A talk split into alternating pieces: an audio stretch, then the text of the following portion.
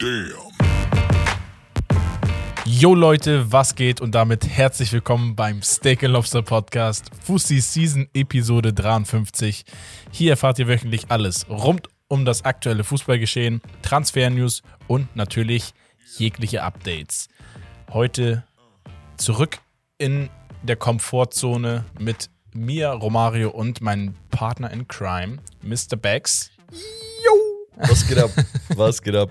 Ah, ich, eine Sache, ich bin heute Morgen au aufgewacht und habe mich, ich glaube, ich ärgere mich seit einer Woche oder so, voll aus dem Kontext gerissen, hat nichts mit Fußball zu tun, doch, bisschen. Ich habe mir ein Deo gekauft, das riecht original wie so Deo mit 12. Damals Sportunterricht, dieses Deo. Wie riechen die denn? So Opfer. Opfer. Jedes Mal morgens, wenn ich Deo nehme, denke ich, steht so Geruch, Opfer. ich, ich sehe mich, wie ich 12 bin. Lauch. Oder ich weiß nicht, wa- was bei euch damals in der Umkleidekabine abging, aber bei uns Deo, ne, das hat alles auseinandergenommen. Oder immer, full. Und ich weiß nicht, gab es so ein Deo, was, was jeder benutzt hat? Oder immer dieses äh, von Axe, erstens dieses Chocolate Digga, Dark Temptation, ich wollte darauf hinaus. Digga, ihr könnt ja mal oder Herbert andere. fragen. Ey, das hat, ich schwör's, die ganze Schule hat danach gerochen. Das war ja so im Hype irgendwie, Ja. Digga. Bauchika, wow. ja. Okay. Ja, auf jeden Fall, ihr merkt, wir haben gute Laune, Leute. Ja, Warum? normal. Weil das WM-Finale Vor der Tür vor der Tür steht. Aber darauf kommen wir erst im Laufe des Gesprächs. genau, ich würde sagen, lass anfangen mit den Highlights der Woche, Rommel. Let's go. Äh, Highlights der Woche. Ich habe so ein paar Punkte aufgeschrieben, die jetzt noch passiert sind in der Zwischenzeit, auch außerhalb der WM. Interessanter Take, da kannst du dich ja gerne als HSV-Fan zu äußern. Vuskovic vom HSV auch mit positiver B-Probe. Ja, Thema Doping. Hatte ja eine positive A-Probe. Jetzt hat die B-Probe lange auf sich warten lassen. Die war aber auch positiv, sodass das DFB-Sportgericht jetzt eine Strafe, eine angemessene Strafe ja, auslegen wird, voraussichtlich. Wie die aussehen wird, wissen wir noch nicht. Es wird aber mit Sicherheit Richtung halbes Jahr Sperre Bro, gehen. er hat uns auseinandergenommen. Plus er war stabil. Und er hat sich selbst ja auch auseinandergenommen. Auf stabil. Ja, ey, er ist, wie alt ist er? 20, 21? Um den Dreh. Dominik, Ist, guck mal, du hast eine, spielst eine starke letzte Saison, jetzt noch eine stärkere, finde ich, sogar fast schon. Sehr stabil. boah, ey, also safe, das tut safe so weh irgendwie einfach. so eine Top, Top 8, Top 7 äh, Mannschaft in der Bundesliga hättest du wechseln können. Auf jeden Fall. Also perspektivisch, ne? Da Ja, will ja, ich genau. jetzt überall direkt Stammspieler Nein. werden, ne? Aber er hat auf jeden Fall das Zeug dazu. Ganz ehrlich, Vuskovic, 21 Jahre, knappe 1,90 groß, ist mitunter der teuerste im HSV-Kader. Und dann macht er sich das so zunichte einfach. Also, ich weiß nicht, ob man jedem, der positiv Doping getestet wird, ob man dem eine schlechte Absicht zusprechen möchte, ne? Aber ist halt dein Job, dass du darauf achtest. Da gibt es ja kein Wenn und Aber. Ja, Und- deswegen darfst du halt nicht jedem Arzt vertrauen. Ja, für, also, ja, Mann, ist scheiße. Jetzt hast du das halt, Vitaminspritze. jetzt hast du halt Schonau als Captain sowieso und Jonas David, ne? Und David hat hin und wieder ein paar, ja, weiß nicht, Aussetzer drin. Es geht, am Ende des Tages geht es auch ein bisschen um die Kaderbreite dann in der Innenverteidigung. Genau. Was, wenn einer angeschlagen ist, etc., gesperrt ist, dann musst du wieder komplett wieder einen Sechser nach hinten stellen oder ähnliches. Genau. Und, und das ist problematisch. Also, da, da müssen sie vielleicht sogar im Winter noch was tun. Also, wir sagen Nein zu Doping. Äh, Vuskovic, ja, will ich jetzt, ich will dem gar nicht mal was vorwerfen, um ehrlich zu sein.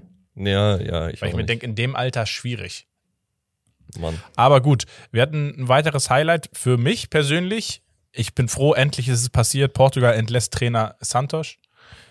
Ich weiß, sein, was er erreicht hat mit Portugal sehr zu schätzen, oder jeder Portugiese wahrscheinlich.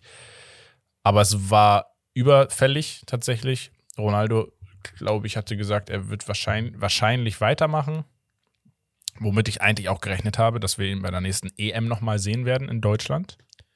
Und genau, er hat entlassen. Im Raum stehen jetzt Trainer wie Bruno Lage, letzter Wolverhampton-Trainer. Hau Mourinho. einfach den Banger raus, Mourinho. Ja. Mourinho. Und Mourinho soll sogar, und das war die Frage letztens bei mir und Kollegen, ist das möglich? Die haben sogar angeblich angeboten, dass er weiterhin AS Rom-Trainer bleibt und nebenbei Portugal mal kurz auf.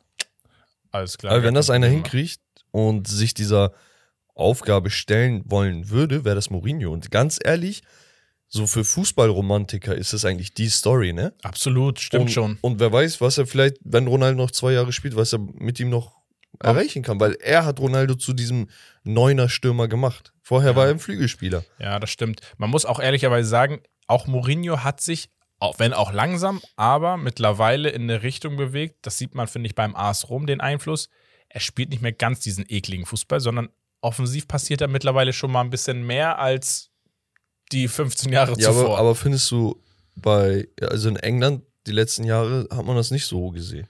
Ja, gut. Ich meine jetzt, deswegen meine ich ja bei Ja. AS Rom, merkst du so ein bisschen mit so einem Dybala, Tammy Abraham, äh, also Ja, wie gesagt, ich, ich denke, das ist so ein bisschen der, der Liga geschuldet. Aber unabhängig davon, zu Santos vielleicht auch nochmal ein Take von mir. Ja.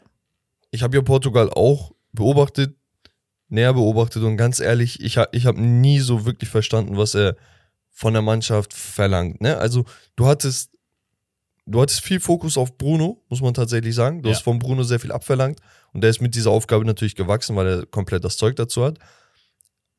Aber ich, ich, ich finde, der hat so Bernardo Silva nicht immer richtig genutzt. genau, es, es Er hat die, die Flügelstürmer irgendwie gar nicht. falsch ben, Ich genutzt. behaupte auch, dass ein Leao, nochmal das, um reinzugrätschen, Flügelspieler, Leao und Santos, die waren nicht auf einer Wellenlänge. Also Ja. überhaupt nicht. Wa- weil, Was mir aber gefallen hat, ist, dass er perspektivisch gute Spieler mitgenommen hat. Ja. Ne? Und, und denen auch Chancen gegeben hat. Also das hat man jetzt mit äh, Ramos gesehen, das hat man mit, keine Ahnung, Innenverteidigern gesehen, mit Außenverteidigern gesehen. Also immer wieder hat er Spieler dabei und denen auch Aufgaben gegeben, um sich beweisen zu können, um sich Mhm. einzufinden. Das fand ich schon geil.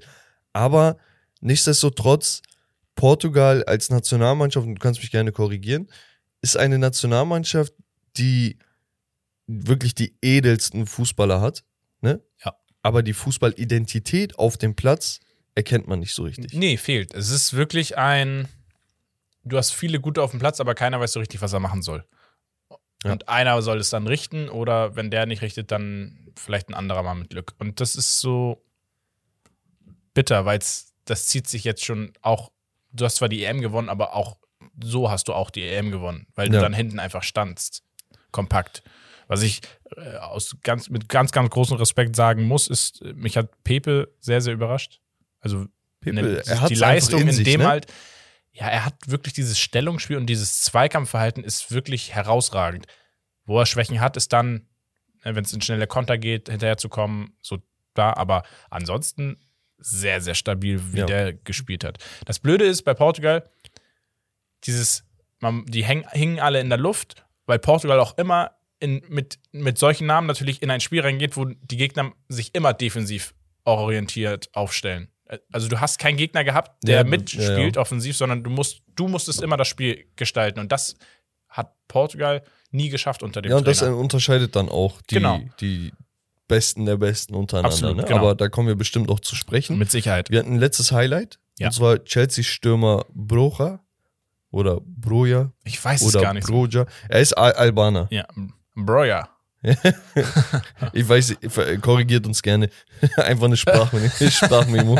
ähm, ja, der hat sich leider einen Kreuzbandriss zugezogen. Ärgerlich. Was das Stürmerproblem bei Chelsea nun noch verschlimmert. Genau, Denn wir wissen, du hast einen Stürmer abgegeben, der andere hat sich verletzt, der andere ist nicht eingeschlagen, Havertz kann zu positionsfremd spielen lassen, Ja. aber Ober- Aubameyang ist So. jetzt keine Perspektive langfristig. du, du brauchst einfach einen Stürmer. Und darauf kommen wir in der Gerüchteküche Jawollo. doch heute auch zu sprechen. Jawollo. Aber wir gehen rüber und zwar WM-Viertelfinale war der letzte Take in der letzten Woche, deswegen räumen wir das Viertelfinale einmal auf und dann natürlich auch die Halbfinalspiele und Ja, ja, kurz und knapp.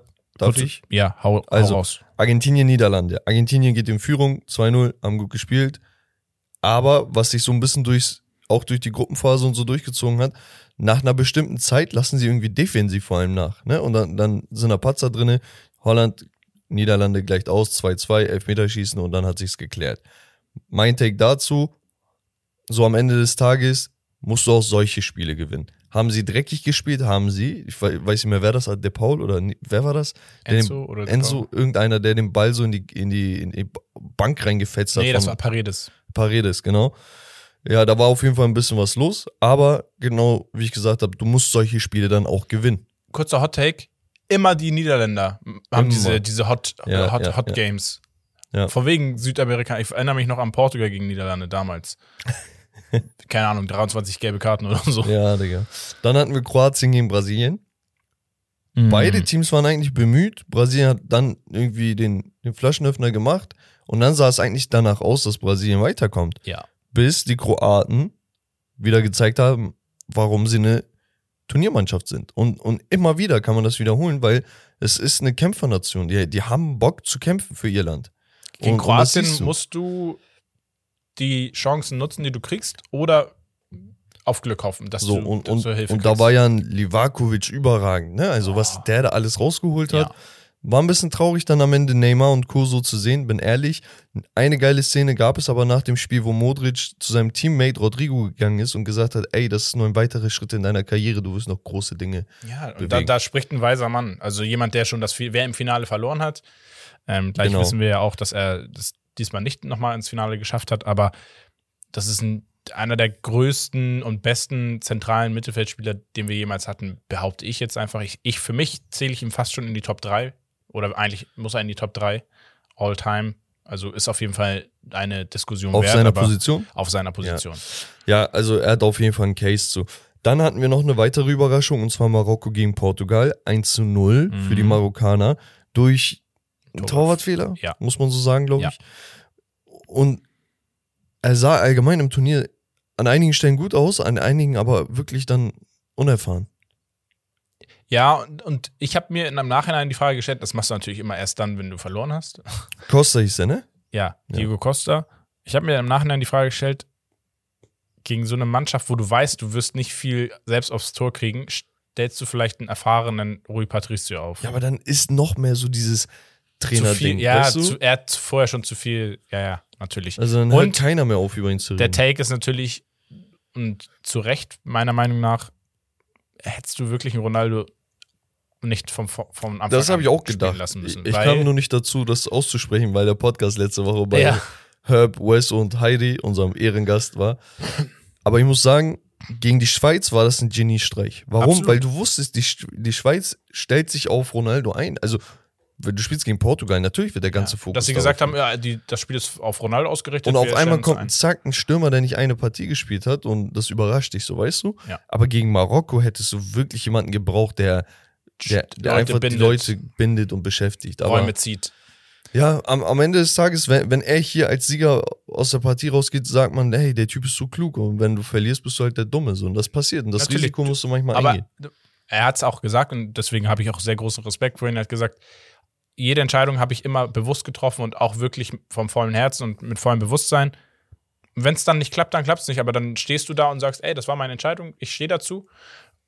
Klar, du bist, wirst nur schlauer du, und so wirst du ja auch ein großer Trainer, dass du auch mal falsche Entscheidungen triffst. Frag mal einen Jürgen Klopp oder so, sonst wen, einen Guardiola, ne, die häufig Spiele, wichtige Spiele verloren haben ähm, und einfach daraus größer geworden sind. Ja, ja, da hast du vollkommen recht. Dann haben wir die letzte Partie gehabt und zwar England gegen Frankreich, ein 1 zu 2. Das vermeintlich beste WM-Spiel. War schon ziemlich geil, muss ich sagen. Also, hohes Niveau, gutes Tempo. Warum Harry Kane den zweiten so drüber semmelt. Genau, Ich habe sogar noch an bekommen. David Beckham gedacht in dem Moment. Dachte so, ey, was, der Beckham hat den doch auch einmal so richtig rüber. Und ich hatte es im Gefühl, dass er den verschießt. Ich habe es nicht gehofft. Ich hab's, hätte es den gegönnt. Und dann knallt er den darüber. Boah, bitter. Aber naja, auf der anderen Seite Mbappé halt immer, immer gut, ein Griezmann Gi- immer Giroud. stark, ein Giroud immer stark. Also das, was sie vorne da haben, weiß ich nicht. Und, und da, das war nicht mal ein Spiel, wo Dembele richtig zum Zug kam, ne? Ich, nee, ich finde diese starke Offensive, gerade bei dem Turnier, also ein Griezmann, ein Giroud und Mbappé sind ja sehr, sehr formstark, alle drei. Ja. Und Dembele ist auch gut, ist jetzt nicht extrem, also ist, finde ich, nicht bei den dreien angeknüpft ganz. Die machen so ein bisschen den ein oder anderen Wackler in der Defensive weg. Ja. Einfach in dem Turnier. Das ist, glaube ich, der ausschlaggebende Punkt, dass sie nicht nur einen Spieler haben, der performt, sondern sie haben gleich drei da vorne. Und das ist schwierig dann auch, sich darauf Ja, einzustellen.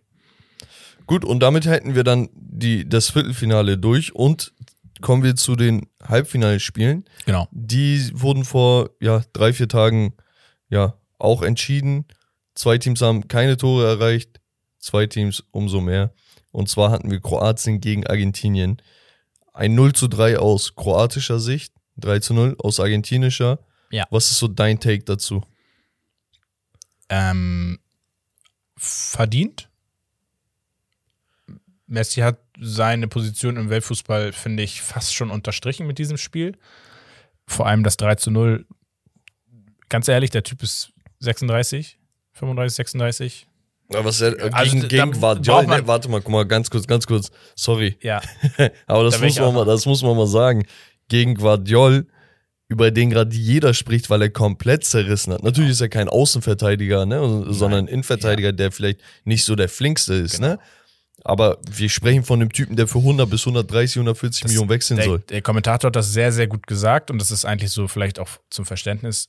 Er sagt, der Körperschwerpunkt bei Messi ist so tief, dass es deswegen hat es noch nie jemand geschafft, diesen Jungen im Dribbling aufzuhalten, weil du kommst, diese Bewegungen sind zu schnell. Er schafft es, er geht nach links, in dem Moment ist er schon wieder rechts. So, und du kommst da nicht hinterher, gerade als Innenverteidiger kommst du nicht hinterher. Und Guardiola sah sogar noch anfangs gut aus gegen Messi, fand ich. Hat er alles ne? versucht, Er stand da, er war ja. nicht komplett, ne? Also er hat nicht den Jerome Boateng gemacht, äh, wer die Szene kennt. Und das ist dann, das ist dann einfach dieses, wo ich sage, das machen halt, Das Ja, macht keiner, das sorry, das macht machen, keiner. ja, in 20 Jahren machen das zwei, drei Spieler mal eine so eine Aktion. Und. Messi, der macht das nicht halt einmal. Ich fand halt, also, Also, ich, achso, ich vielleicht noch mal kurz zu Ja. Ende. Ich fand alle drei Tore sehr, sehr unglücklich in der Entstehung. Gerade die ersten beiden. Weil Kroatien wurde eigentlich fast dreimal bestraft dafür, dass dreimal die Abwehr ein Loch hatte auf einmal. Ja. Woher das kam, weiß ich nicht, weil sie eigentlich bekannt dafür waren, sehr kompakt zu stehen. Gerade in der ersten Halbzeit, die zwei Dinger, ja, wirst du bestraft. Deswegen für mich, Argentinien spielt nicht das stärkste Turnier fußballerisch, aber sie spielen eines der effektivsten und äh, ja, abgebrühtesten Turniere. Ja, keine Frage. Also für mich so ein paar Takes oder ein paar Spieler, die ich, die ich erwähnen möchte. Ich finde Rodrigo de Paul, ich habe auch gestern mit Herb geredet. Er sagt, der Typ spielt nur, damit Messi die WM gewinnt, damit er diesen Titel hat. Und das siehst du. Also wirklich, es gibt so ein paar Spieler, die reißen sich nonstop den Hintern auf. Molina, ey, was das der für Sprints da abzieht. Ja, und es ist voll interessant, das zu sehen, vor allem, weil ähm, auf der, auf der, ja, auf der Linksverteidigerposition wurde rotiert, in der Innenverteidigung wurde ein bisschen rotiert. Weiß nicht, es, es sieht einfach stabil aus. Messi hat zwischenzeitlich, ne? Mehrmals, allein in der ersten Halbzeit waren da so zwei, drei Szenen, wo er gegen drei Mann den Ball behauptet hat und dann einfach einen Pass äh, rausspielt oder einen Diago-Ball oder so. Und du denkst dir, hä? So, kommt denn keiner an den Ball ran oder was? Und es kommt also, keiner ran. Man es muss, ist jetzt, so heftig. man muss sagen, ähm, Argentinien hat es wirklich auch klug gemacht. Sie haben das Spiel nicht in die Hand genommen. Sie haben das echt auch Kroatien viel überlassen. Kroatien sehr ideenlos. Bis, bis zum 16er sah das gut aus teilweise. Und dann, ab dann wurde es ideenlos. Mir hat so der Abschluss aus der zweiten Reihe gefehlt, ab, ab und zu mal. Weil wenn einen Brozovic, Kovacic, äh, Modric, wie sie alle heißen, Perisic, die haben alle einen Bums eigentlich. Mhm. Ähm, dann ruhig mal abziehen. Aber Ja. ja, Ich muss auch sagen, irgendwie, ich glaube, Argentinien auf dem Papier war einfach ein schwieriger Gegner für Kroatien, weil manchmal sind so Kroatien hat- Spieltypen einfach. Kroatien hat per se im Mittelfeld keine Außenspieler, weil sie mit einem 4-3-3 spielen. Genau. Argentinien spielt mit einem 4-4-2, wo die beiden äußeren Spieler beides zentrale Spieler sind eigentlich. Mhm. Also McAllister ist so auf, auf der ZOM eigentlich so Ja. zu Hause. Ja, äußerlicher zentrale Kann, genau, kann auch acht spielen und so. Und De Paul spielt auch im Zentrum bei Argentinien. Das heißt, diese Spieler so von Natur aus eher dafür bekannt, dass sie die Mitte zumachen. Ja, bei, viel, Zusammen bei mit- FIFA wäre es so ein 4-2-2-2. Genau, zusammen mit Enzo und äh, Paredes. Das heißt, jeder macht die Mitte dicht. Das heißt, im Umkehrschluss muss das Mittelfeld von Kroatien die Bälle auf Pasalic und Perisic da vorne irgendwie überbrücken und die müssen dann mit einer Einzelaktion da machen. Also es war sehr, sehr schwierig. Und Kovacic hat mir beispielsweise gut gefallen, hat viel gearbeitet, viel geackert. Modric wie immer bemüht, aber letztend, letztendlich war es dann einfach zu wenig, ne? Ja, es war, wie gesagt, hinten irgendwie ein paar Stinker gehabt und das wurde eiskalt bestraft. Äh, Ja. Vielleicht nochmal hervorzuheben, äh, Alvarez, Oh, hey, das regt mich als United-Fan so auf. ja, ne? glaube ich auch. Ich Alter, so, wo die diese Spieler herbekommen, das ist doch Wahnsinn. ist, Und äh, ey, ganz ehrlich, ich glaube, so schwer war das nicht, auf Transfermarkt in die argentinische Liga zu gehen, zu gucken, wer ich den höchsten Marktwert schon hat. immer gesagt, ge- kannst auch FIFA spielen, einfach Ich ey. maximal 16, äh, 18 eingeben und äh, Potenzial mindestens 85. Da kommen die Spieler, FIFA macht das für dich, scout die und kauft die. Ich schwör's dir, dass so viele von diesen Spielern Junge, werden gut. Als ob das, als ob das so einfach ist. Ey, wenn ich. Scout wäre, ich würde tun, ich würde da hinfliegen, ich würde Urlaub machen in Südamerika, würde aber FIFA einfach gucken und sagen, ey, ich habe den Scout, der ist unnormal gut. Safe, Voll Bruder. Potenzial. Also stellt Roma ein, wenn ihr, wenn ihr Bock auf einen guten Scout habt. Ehrlich. Ich würde das machen, das Ding. Genau, und dann hatten wir noch eine Partie. Und zwar die sehr, sehr starken Marokkaner gegen die noch stärkeren Franzosen wahrscheinlich. 0 zu 2 aus marokkanischer Sicht und 2 zu 0 aus, aus französischer Sicht. Ja, Eine Frankreich, Partie. Frankreich recht stark angefangen, aber Marokko überraschend viel den Ball überlassen, weil sie damit provozieren wollten, dass Marokko nicht das macht, was sie gegen Portugal gemacht haben, und zwar mit zwei Fünferketten verteidigen gefühlt. Ist ihnen gelungen, aber Marokko darfst du halt auch eigentlich nicht so viel Ball geben, weil sie können was am Ball und das haben sie gezeigt. Also ein wirklich sehr, sehr gutes Spiel mit einfach Pech. Man, Ja. man muss es einfach sagen, weil Marokko hätte eins, zwei Tore machen müssen, fast schon Das, eigentlich. das Pech begann ja schon in der fünften Minute mit dem Tor von He- Theo Hernandez. Da, Das- da war so einiges, was einfach, ey, wenn, wenn eines dieser Zufälle oder Schicksale da nicht geschieht, dann wird das kein Tor, so weißt du. auch das zweite Tor. Erst rutscht der eine Verteidiger aus, dann läuft er hinterher, dann kommt der Ball nicht durch, kommt zu Mbappé, der schlägt ihn rein, wird abgefälscht, so und so. Theo Hernandez kommt da irgendwie an den Schuss, wo echt zwischen ihm, dem Torwart und dem Verteidiger, der auf der Linie stand, war wirklich so ein, eine Stelle, wo der Ball hätte durchrutschen können, so mäßig. Genau die trifft er und dann läufst du halt als Marokko die ganze Zeit hinterher, weißt du, und musst kreieren. Und ich finde, die haben das eine lange Zeit in Ansätzen gezeigt. Später wurden sie noch stärker, Genau. besonders über die rechte Seite. Und ich fand auch diesen Azedin Unahi richtig stark, der Achter. Ich weiß nicht, der, der hat mir sehr gefallen. Aber Yusuf Nesiri hatte, glaube ich, drei Ballkontakte gefühlt, hat, wurde kaum irgendwie bedient. Er ist nicht so der Spieler, er ist ja so, eher so ein klassischer Stürmer und das passt bei Marokko nicht ganz so rein, genau. sondern du brauchst da eher so ein bisschen, der das Spielerische mit fördert. Ich glaube, ich glaub, es kann passen, weißt du, aber die sind halt nicht zu richtigen Flanken gekommen. Vor allem, weil Theo das links gut gemacht hat und auch Jules Condé, muss man vielleicht auch erwähnen, ne? Ja. Innenverteidiger, wo man wusste, okay, er könnte auch außen, aber außen macht er echt einen überragenden Job gerade. Und die haben da nicht so. viel zugelassen. Ich finde, es war nicht die beste Partie von Sofian Amrabat, meiner Meinung nach. Nein. Der, der hat leider viele Bälle auch verloren und sowas. Trotzdem immer bemüht gewesen. Vielleicht dazu nochmal zu Amrabat. Ähm, der französische Präsident Macron soll nach dem Spiel in das Marokko, äh, in die Marokko-Umkleidekabine gegangen sein und vor allen marokkanischen Spielern gesagt haben, dass er findet, dass Amrabat der beste Mittelfeldspieler des Turniers ist. Krass. Der, der Franz Macron? Ja. Wahnsinn, okay. Das, das habe ich gar nicht mitbekommen. An, angeblich. Das habe ich auch nur gelesen, ähm, war jetzt jetzt aber nicht irgendwie. Quelle, vertrau mir, Bruder. Ja, nein, nein, nein. Also irgendwie, ich weiß nicht, ob es er war oder irgendein anderer sehr bekannter Ja. Mensch. Da muss man natürlich noch Frankreich. sagen, Frankreich rotiert dann Giroud, Giroud raus. Griezmann hat sowieso phänomenal gespielt. Ne? Also vorne hinten, ey, ich mein's ernst, er spielt wie, es erinnert mich ein bisschen so an Prime de Coit. Weißt du, so, so ein Typ, so Stürmer-mäßig, vorne irgendwo Flügel. Aber Ja, dann er- läuft er bis nach hinten, klärt den Ball im 16er, im eigenen 16er. Es ist verrückt, was er macht. Seine Arbeitsrate bei, bei Frankreich ist überragend. Und das muss man sagen, liegt an Simeone. Kann mir kein Schwein erzählen, dass das nicht die Mentalität ist, die er von Atletico Ja, hast du ja bei so einem Joao. Felix im Turnier auch ab und zu Ja. gesehen, dass der auf einmal da hinten und also das ist schon, Aber ist schon stark, was er liefert. Auf jeden Fall Giroud rausgegangen, Mbappé in die Spitze, dann Kolomoani und wer war das? Äh, Thuram, Tyrann. die reingekommen sind. Kolomoani original direkt mit dem ersten Ballkontakt, glaube ich, schon seinen Treffer gemacht. An Ja. dem Tor waren alle drei beteiligt, also Thuram, Ja, Mbappé und er. au- auch wieder recht glücklich, Abpraller wieder Genau. dahin gekommen. Also du kriegst zwei Abpraller, die, die dann reingeschoben werden, unglücklich. Man muss sagen, Frankreich hatte mit Giroud auch in der ersten Halbzeit noch einen Pfostenschuss. ja, Marokko selbst mit einem Fallrückzieher von einem Innenverteidiger an Der den Pfosten. heftig. Da war Loris auch noch Auch in der dran. Nachspielzeit, 93. Das Ding musst du machen. Boah, ey, Wahnsinn. Also, da, das Spiel war geil zumindest, weißt du? Also, es hat wirklich sehr viel Spaß gemacht, weil es Also- auch in beide Richtungen ging. Ja. Man muss sagen, Frankreich unter Didier Deschamps eine absolute Turniermannschaft. Und zweimal jetzt im, im Finale hintereinander sogar. Die, die haben, die haben gerade echt Die Rückenwind. Franzosen haben ihn jetzt angeboten zu verlängern. Genau, Äh, es es stand ja bei ihm die Zidane Entscheidung. im, im, Genau. im Raum. Es wurde immer gesagt, alles, was nicht, nicht mindestens Halbfinale ist, ist, ist schon, steht dann fest. Und wenn er das Halbfinale entscheidet, dann steht es nicht fest. Und ja, er ist nochmal back-to-back kurz ins Finale. Kann man machen. So. Aha. Genau. Kommen wir, äh, würde ich sagen, zum Spiel.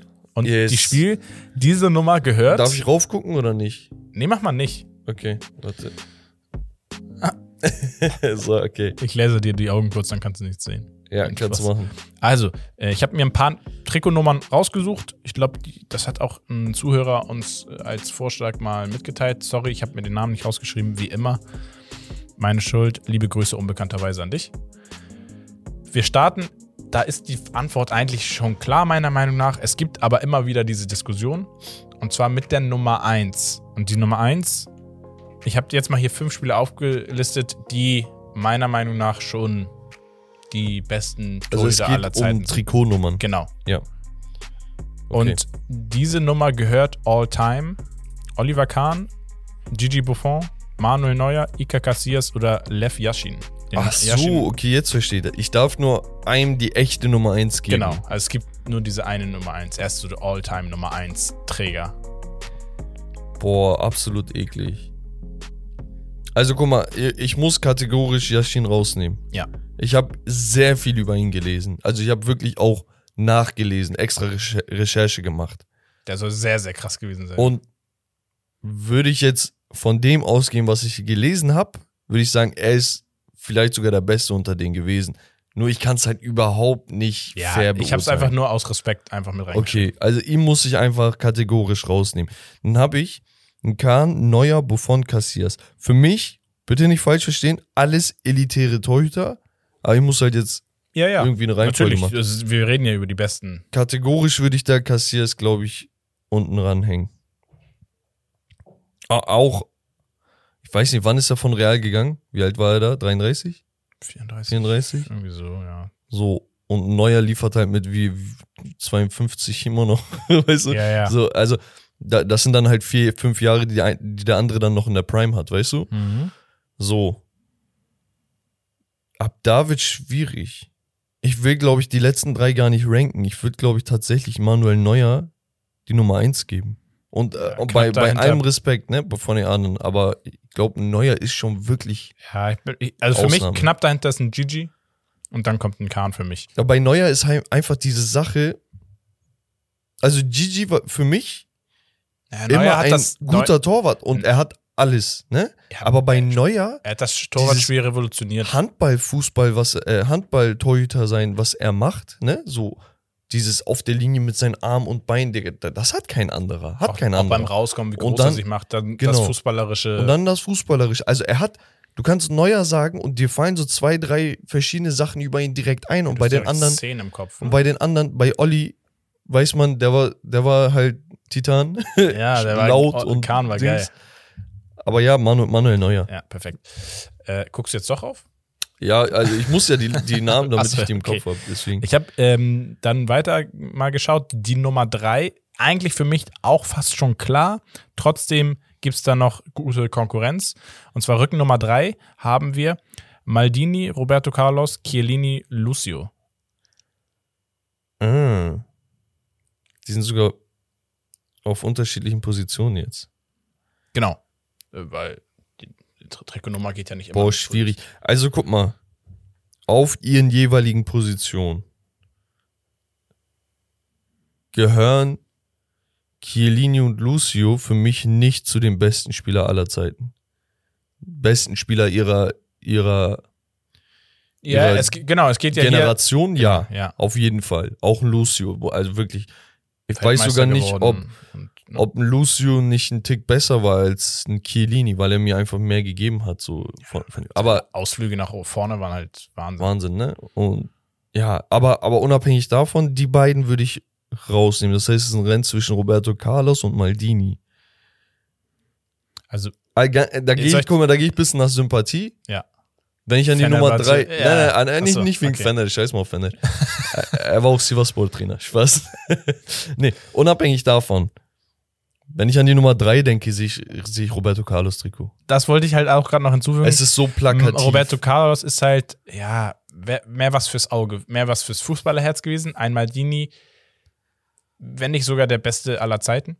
Glaube also, ich nicht. Ich Wenn, nicht. na, Der, der, nein, ich glaube der Typ hat auch bis 40 gespielt. normal, Ne? aber ich glaube, Nesta Also- war Nee, besser. Nesta war nicht besser. doch. Nein. Nesta hatte die besten Zweikampfwerte jahrelang. Die besten aller Zeiten, ne? Ich mache mal eine Geschichtsstunde nächstes Okay. Mal dazu. Nächstes oder übernächstes Mal. Ja, aber Roberto ich bin ein Fein damit. Also, aber ganz, ganz viele werden Maldini sagen. Was auch Was, womit absolut, ich gar kein Problem habe. ich Und ich nicht. fand den immer sympathisch. absolute Legende. Und wir kommen zur Nummer 11. Das ist halt ganz, ganz kurz. Leute, bitte nicht falsch verstehen, das ist aber immer so eine Sache. Wir werden teilweise angeschrieben oder so, oder bei, bei TikTok die Kommentare so, ne? Da, da schreibt ja jeder, was er will. genau. Ähm, da ist ja nicht jeder so Teil der Community, sondern geht einfach, keine Ahnung, ein Video durch die Decke und dann schreiben alle. Und das Ding ist, die Leute denken, wir disre disrespekten andere, aber wir müssen ja einen Vergleich ziehen und du musst dich entscheiden. Ich kann keine Ja. Halbantworten geben. Genau, also wir, wir haben jetzt hier keine Statistiken vorliegen und dass wir sagen, okay, Zweikampfquote, karrieretechnisch, blablabla, sondern es geht ja auch ein bisschen nach, ich mag den Spielstil von Spieler X lieber als den Spielstil von Spieler Y. Das bedeutet aber Ja. nicht, dass der andere wirklich besser oder schlechter ist. Also deswegen, das ist ja unser Ranking. So wie wir sagen würden, für mich beste drei, Rücken Nummer drei ist Roberto Carlos. Ja. Wir kommen zu Rücken Nummer 11. Ich habe mal 7 und 10 habe ich mal weggelassen. Bei Boah, 10 hätten das wir ist halt. ja aber krank, Digga. Ja, naja, da wären die Frage, die Antworten eigentlich schon klar gewesen mit Ronaldo und Messi, würde ich behaupten. Weiß ich nicht. Doch. Gut, aber bei 10 hast du sehr viele Ja, gehabt, ne? Maradona und so weiter noch. Aber trotzdem, ich hab's damit, die Liste war auch bei Vor allem 10. Messi hat ja unterschiedliche Die Nummern auch. Liste Und war Ronaldo bei, auch. Bei 10, ja. Das ist das Ding. Ja, gut. Wir gehen zur Nummer 11, weil ich das da sehr spannend fand. Und da wird's sehr schwer, glaube ich. Pass mal auf, Nummer 11. Ryan Giggs, Didier Drogba, Romario, Edgar Davids, Miroslav Klose. Weißt du, was ich so geil finde an diesem Digga. Spiel, dass du einfach so, Du hast so Flashbacks an so viele ja, so Spieler. Flashbacks und so andere, also unterschiedliche Positionen, also die, das passt teilweise ja gar nicht. Also guck mal, ganz kurz. Not gonna lie, wenn du da Edgar Davids nicht drinne hättest, hätte ich auch nicht jetzt unbedingt im Kopf, dass er die Nummer 11 hat. ja, eben, ich hätte das gesagt, ist das Digga, ja. er hat keine Ahnung, typische 6 oder 8 hätte er auf dem Trikot gehabt. So, aber das, das macht das ja nochmal interessanter. So ein Klose für mich, ein Stürmer, der eigentlich die Nummer 9 verdient hätte. Deswegen darum die geht's beiden ja aber nicht. raus. Ja, okay, du gehst danach, okay. Ja, ich muss, ich muss ja sagen, wem passt die besser? Oder wem, wem, Nein, wer, zu wer, wem wer gehört hat, die? ja, genau, So. zu wem gehört die? Romario kenne ich leider nur aus dem Podcast, Digga. Äh, muss ich aber ehrlicherweise gestehen, hatte, glaube ich, auch die 9 oder 10 Ja, noch. ja, die ja. 10, glaube ich. Ich glaube auch die 10. So, heißt Ryan Giggs oder DJ Drogba. Und ich bin ehrlich, die 11, aber ich bin als United-Fan aufgewachsen. Ich habe Ja, sie immer auf ich- Giggs gesehen. ja, also ich habe sie immer auf Giggs gesehen. Also ich muss sagen, einen Drogba finde ich auch sympathisch. Ich habe Drogba ein bisschen mehr gesehen, also ne, ein bisschen mehr von Ja. Drogba miterlebt. Würde ich äh, für die Afrikaner auch gönnen. Aber äh, mit Gigs bin ich auch fein. Als ob die Afrikaner was davon haben, dass Ja. du jetzt hier im Podcast sagst. Weißt du was, DJ Drogba? Ja, Nee, dann haben Ding wir einmal Europa, Südamerika, Afrika, jetzt kommt Asien. Spaß. ja, dann ist das alles geskriptet hier. Nein. Nee, das Ding ist, Drogba ist so ein Typ. Also für mich, ein Stürmer muss die Nummer 9 haben. Oder die 14. Ey, jetzt kommt die letzte So. Nummer, ist so eklig. Das sind nur drei Spieler. Nummer 21, dann sind wir auch durch mit dem Spiel. Philipp Lahm, Andrea Pirlo, David Silva. Was ist das denn, Digga? Also erstens 21, ich hatte auch die 21, also ich müsste da noch hinzufügen Nuno Gomes, weil ich mochte Nuno Gomes sehr und hat Ja. dann 21 mir mal ausgesucht, weil das Krass. hat niemand genommen. Ähm, aber unabhängig davon, die 21 war bei vielen eine Zeit lang auch zweiter Torwart äh, als Nummer. Und die drei waren die Träger der 21 und das eigentlich fast äh, ihr Leben lang. Okay, also. Es ist für mich ein Zweikampf zwischen Pirlo und Lahm. Für mich auch. Also, weil, weil- wenn ich an die 21 denke, dann sehe ich die mehr auf deren Rücken als bei, bei Silva. Hatte Silva immer die 21? Ich weiß nicht, aber auch glaub, die der hat- 27 oder so nochmal hatte. Boah, kann man das irgendwie nachgucken? Aber ich weiß nicht, ich glaube, ich meine, der hatte auch mal andere Ja, es kann sein. Aber ja, gut. Bei, bei Pirlo ist halt so ein Ding, ich, ich kann immer nicht einschätzen, Digga, wie, wie gut er tatsächlich war. Also, weil er war ein extremer Late Bloomer. Der hat schon zu, ey, ganz ehrlich, der hat schon immer in Italien geliefert, vorher auch schon, ne? Und dann seine Wechsel zu den größeren Vereinen und so, das check ich alles. Mhm. Nur Philipp Lahm war halt so sehr vor meiner Fresse, weil, weil ich die Bundesliga nonstop geguckt habe und weil er immer so grandios war. Also der hatte keine Late Bloomer Phase, weißt du, wo er dann später besser wurde, Hatte- sondern der war halt immer gut. Hatte er überhaupt eine gelbe Karte in seiner Karriere? Ich glaube, Der hatte keine rote. keine rote, ja, okay. Ja, halt gelb, ey, bitte Stimmt. nicht. Ja, Hatte der überhaupt mal einen Foul gemacht? Hat er überhaupt ein Spiel? Nein, Spaß. Und äh, ga, ganz ehrlich, auch Respekt an David Silva. Ich habe es immer wieder gesagt, wahrscheinlich Top 2, Top 3, vielleicht Top 4 ZOM der Premier League Geschichte, ne? Also muss man halt ganz klar Ja, sagen. ja, deswegen fand Aber ich das, dieses, für mich. Die 21 gehört auf Philipp Lahms Rücken. Also, ich, Ja, ich fasse einmal zusammen. Ich, ich verstehe das, ich verstehe das. Ich Für mich ist es mehr Pirlo, okay. aber weil ich finde, 21 sehe ich dann eher im Mittelfeld, aber das ist so Kopfsache. Okay. Hohe Zahlen, eher weiter offensiver als jetzt so ein Außenverteidiger. also Torwart, Nummer 1, Neuer. Ja. Nummer 3, Roberto Carlos. Nummer 11, Ryan Giggs. Nummer 21 auf Philipp Lahm. Das ist meine Und das Ding Antwort. ist, wenn man das jetzt so hört, nur wie du das gesagt hast, dann denkt man so, Logisch. ja, okay. ja, aber wenn man, man deswegen muss, man- muss man natürlich hören, wer war denn als Alternative noch, stand noch zur Auswahl. Genau, das war mein Spiel. Wem gehört die? Geiles Spiel. Äh, Das, das ist kreativ. Und deswegen ist das auch so geil mit der Community, ganz ehrlich. Ja. Uns gehen irgendwann auch die Ideen aus so. Und wenn ihr so, so ey, das ist ja super kreativ. Weißt du? Und nochmal. Wenn, wenn ihr solche Ideen habt, dann nur her damit, schreibt uns einfach an oder beim QA Community Day jeden Mittwoch auf Instagram. Das heißt, folgt uns auch auf Instagram.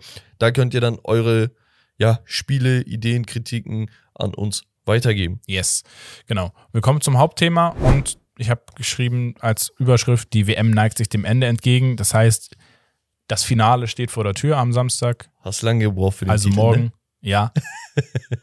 Wird live gestreamt. Also alle gerne reinkommen, die Bock haben, das nebenbei noch mit uns äh, zu diskutieren.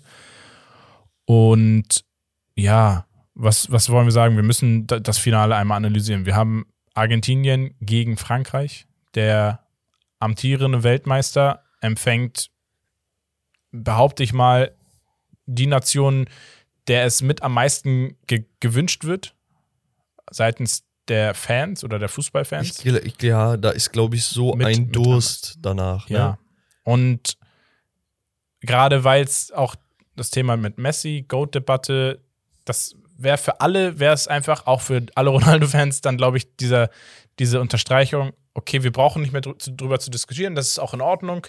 Und dann haben wir einfach abschließend dieses Ranking und gut ist. Dann ist, glaube ich, dann sind zwei, glaub, zwei Jahrzehnte sind damit dann einfach mal kurz einen Haken dran gemacht. Ich glaube, da, da lastet gerade so ein Druck auf jedem Fußballfan, weil man einfach A, du, äh, du hast drei Optionen. A, du bist Ronaldo-Fan und du, du gönnst es einfach, du willst es nicht. Was heißt gönnen? Es hat gar nichts mit gönnen und nicht gönnen. Du willst einfach nicht, dass, dass irgendwer um die Ecke tanzt und sagt, "Hm, Messi ist besser. Du hast einfach eine Antipathie gegen sowas.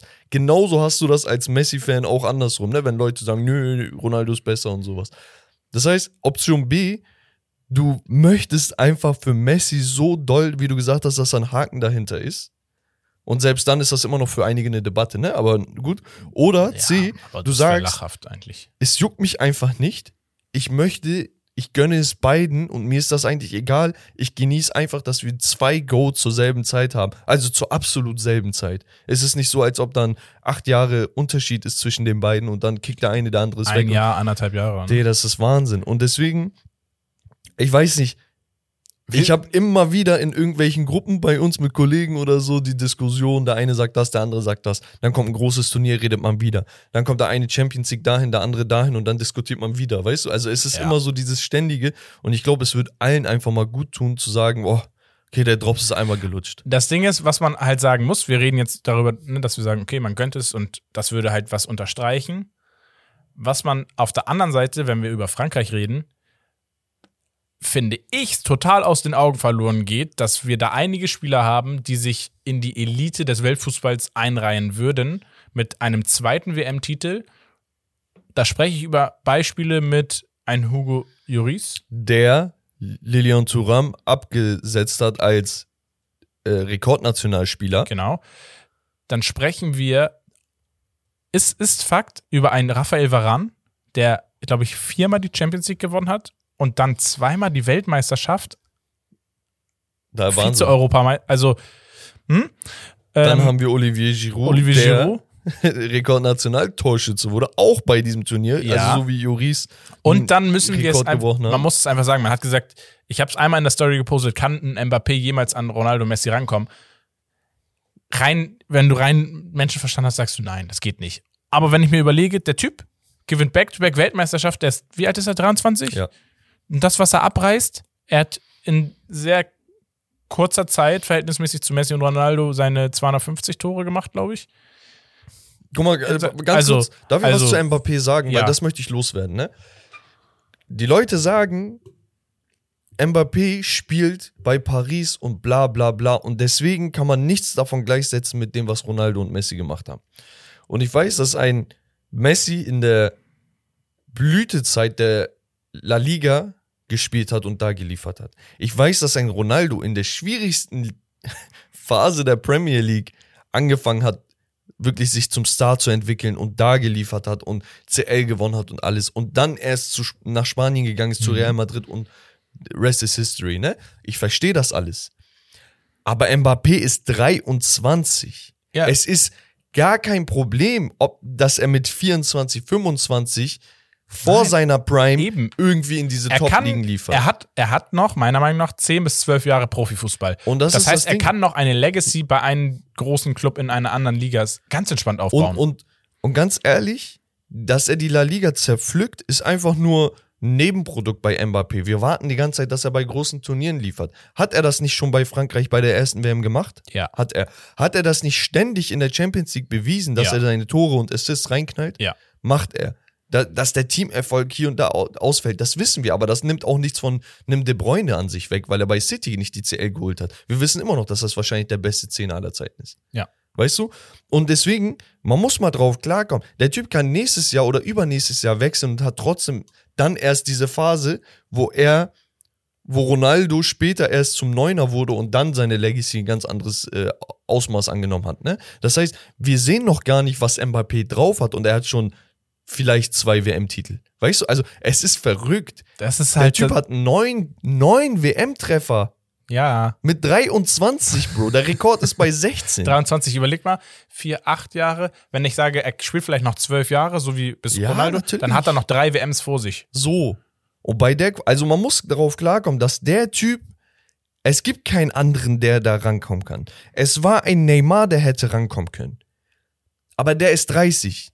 Mbappé ist der nächste. Mbappé, Mbappé ist, ist, 23 Ist so. und er misst sich so. seit zwei, drei Jahren mit einem Neymar. Im selben Team. Ja, Es ist verrückt. er trägt sogar mehr fast. Eine Sache möchte ich noch loswerden zu dieser Messi-Goat-Dingens und sonst was, ne? Mhm. Man darf natürlich jetzt auch nicht vergessen, wir gehen davon aus, in diesen Szenarien, ja, was, wenn Messi gewinnt und was, wenn er nicht gewinnt? Hm.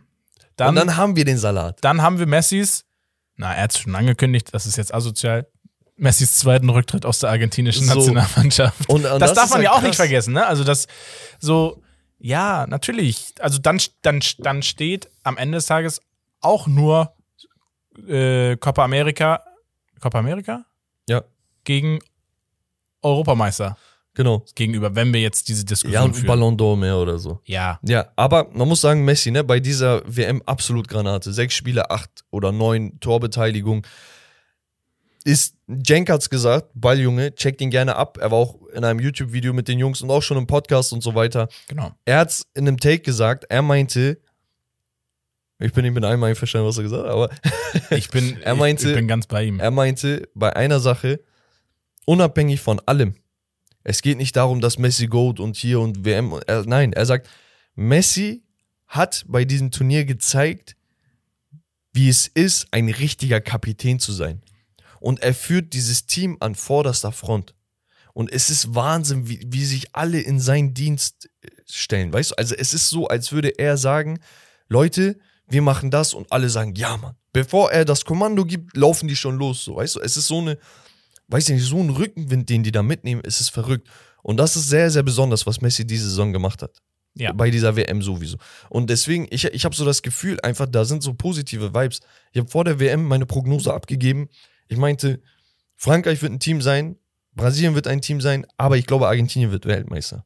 Und ich hatte bei keinem Spiel, auch diese Spiele, die 2-2 und dann in die Verlängerung und so gehen, ich hatte bei keinem Spiel, entschuldigt den Ausdruck, aber ich hatte kein Eierflattern, okay? ich hatte keine Angst, ähm, irgendwie, wo ich gesagt habe, ey, die, die, die fliegen jetzt raus oder so. Es war einfach dieses, weiß ich nicht, diese, diese Vibes, die man von diesem Team hat, sind einfach so positiv. Ja. Auch wenn die eklig spielen. Die sind dreckig. nicht falsch verstehen, die spielen auch dreckigen Fußball. Aber es ist einfach so, weiß ich nicht, ich, ich, ich habe so, so, weiß ich nicht, so ein reines, ruhiges Gefühl bei der Sache. Okay. Und man muss sagen, Messi hat diese WM das erste Mal in der Endrunde überhaupt erst getroffen. Das hat er vorher nicht geschafft. Und Ronaldo hat es, glaube ich, immer noch nicht. Wenn ich mich nicht irre, es gab mal irgendwie sowas. Ja, es kann sein. Irgendwie so. Auf jeden Fall, worauf ich jetzt hinaus möchte, ist, was ist deine Prediction für das WM-Finale 2022? Argentinien gegen Frankreich. Also, was erwartet uns? Ich erwarte, dass die beiden Sechser von Frankreich, Chouamini und Rabiot, nicht sehr viel nach vorne machen, sondern fest die, die, die Sechserposition oder Achterposition bändigen. Okay, Rabiot wird hin und wieder ein bisschen mehr versuchen als Chouamini, aber voll viel wird von Antoine Griezmann abhängen, der die Bälle nach links und rechts verteilen muss. Okay, das ist so natürlich nicht, nichts Unbekanntes, dass deren, deren Art Fußball zu spielen, aber ich glaube, dass Rabiot und sowas nicht so krass nach vorne gehen werden wie vorher. Vor allem, weil das Mittelfeld, wie gesagt, ne, diese, diese Viererreihe, die alles aus eigentlich zentralen Spielern besteht, stark steht bei Argentinien. Dahinter hast du Otamendi und Romero oder ein äh, Lisandro Martinez, ne, die, die alle einfach ackern wollen. Ja. Du hast auch eine gewisse Erfahrung mit der Truppe hinten, das heißt, da mache ich mir eigentlich nicht so viel Gedanken, aber ich glaube, eine Einzelaktion von Mbappé kann dieses Spiel direkt entscheiden. Und auf der anderen Seite muss man dasselbe dann halt auch mit einem Leo Messi sagen, ne? Genau. Muss man einfach sagen. Es wird viel Ballbesitz geben. Ich, ich glaube, dass es wirklich ein Spiel ist, wo Einzelspieler den ausschlaggebenden Faktor geben werden. Auch wenn es nur einzelne Aktionen sind. Aber es werden, und da ist meine Meinung bei, ganz bei dir, Messi oder ein Mbappé, werden die Spieler sein, die dieses Finale entscheiden.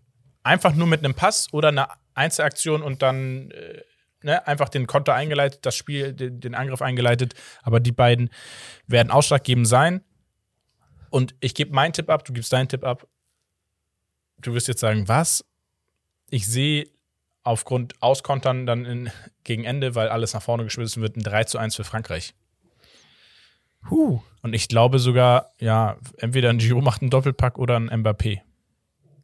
Also ich glaube, Mbappé wäre realistisch. Ich glaube, das ist so ein Spiel, wo Mbappé, Mbappé einfach so. Ja, und, und das wird dann nochmal das, was wir vorhin schon hatten, einfach krank unterstreichen. Ja, nur das Ding ist, ich, ich, das wollte ich eben noch sagen, ich glaube, es wird viel Ballbesitz für Argentinien geben.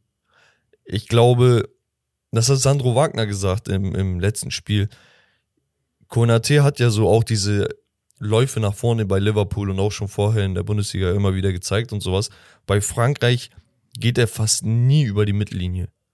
Also da ist so eine klare Rollenverteilung. Ne? Aber ganz, ganz stark gespielt. Natürlich, Spiel, ne? der absolut heftig. Also was ich sagen will, ist, da, da hat Didier Deschamps eine ganz, ganz klare Vorstellung, was er von seinen Rollenspielern, also was er, von, was er von diesen Spielen jeweils in ihrer Rolle verlangt. Ne? Und deswegen denke ich, dass, dass es schwer wird, diesen, diesen Abwehrriegel da hinten zu brechen. Deswegen glaube ich aber umso mehr, dass ein, keine Ahnung, ein Enzo mit Fernschüssen oder ein, weiß ich nicht, ein Leo Messi mit seinen Steckpässen oder sowas oder ein Alvarez mit Dribblings versucht, eine Einzelaktion zu starten. Ich glaube, das sind so diese drei Spieler, die vorne auf jeden Fall ein bisschen Radau machen werden. Ja. Und wenn ich jemandem Einzelaktion zutraue, dann ist es auf jeden Fall Messi, ne? Die Frage ist, wie lange kann die Defensive standhalten? Wie kommt ein Acuna auf der Linksverteidigerposition nach seiner Sperre zurück? Weil Taliafico hat das letzte Spiel gespielt. Genau, er hat sich auch eigentlich fast schon empfohlen fürs Finale. Wirklich, war, war sehr, sehr gut. Ja. Ähm, deswegen ist das, weiß ich nicht, es ist so schwer zu predikten. Ich gehe, immer noch mit meinem Pick. Ich würde sagen ein 2-1 für Argentinien. Das ist, dieser klassisch, das ist dieser klassische, ich weiß nicht was, ich muss jemanden als Sieger nehmen. Nee, aber ist äh, ja ich, gar aber- nicht vorwurfsvoll, ne? sondern das bei, ist bei echt mir, schwer. ich denke halt tatsächlich, dass Argentinien gewinnt. Also ich, ich, ich denke, es ist dieses Writing on the Wall. Das ist so, es ist vorgeschrieben, es ist prophezeit. ja, also es im Hintergrund ist so wie so, ja, die Fußball, diese- dieser Fußballdämon steht noch auch so. Also das ist der, der Geist drückt. von De Paul ist auch noch im Hintergrund, so, aber Und, und vielleicht hört ihr das auch so ein bisschen raus. Ich, ich bin halt so ein bisschen der Fußballromantiker. Ich möchte einfach diese Storyline zu Ende geschrieben haben. Es ist wie ein, also da, auch bei Ronaldo, es tut mir so weh, ne? Und ich bin United-Fan, ich war abgefuckt, ihr habt das alle mitbekommen. ja. Aber es tut mir so weh, dass eine Story nicht vernünftig zu Ende geschrieben wird. Du kannst ja nicht den Plot-Twist geil machen und das machen und dies, boah, alles ist heftig, alles ist geil inszeniert und am Ende ist das Ende kacke wie bei Lost letzte Staffel.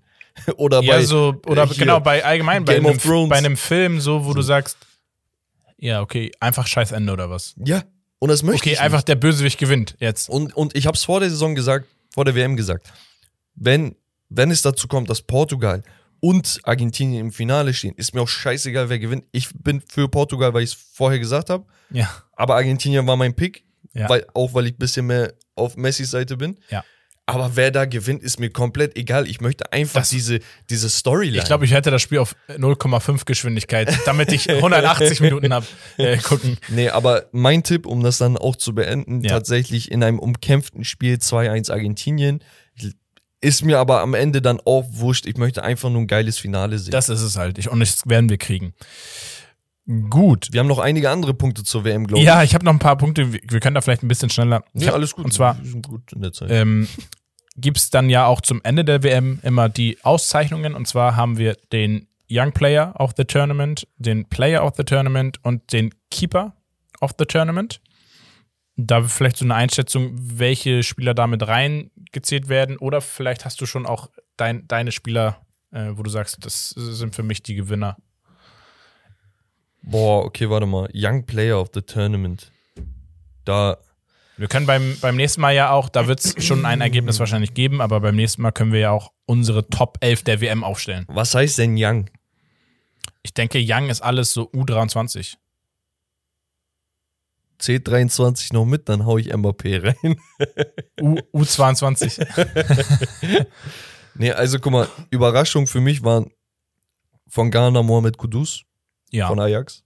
Fand ich sehr, sehr stark. Saka war überragend, den würde ich glaube ich sogar ganz vorne sehen. Ne? Ja, Bellingham. Bellingham verrückt. Bellingham war vielleicht sogar der beste Engländer, Ja. könnte man argumentieren. Uh, ab da wird es schwierig, ehrlich gesagt. Ja, ich habe noch. Ich, also, ja, nee, Warte, schwierig. wen hatte ich? Ich hatte noch irgendjemanden im Kopf gerade.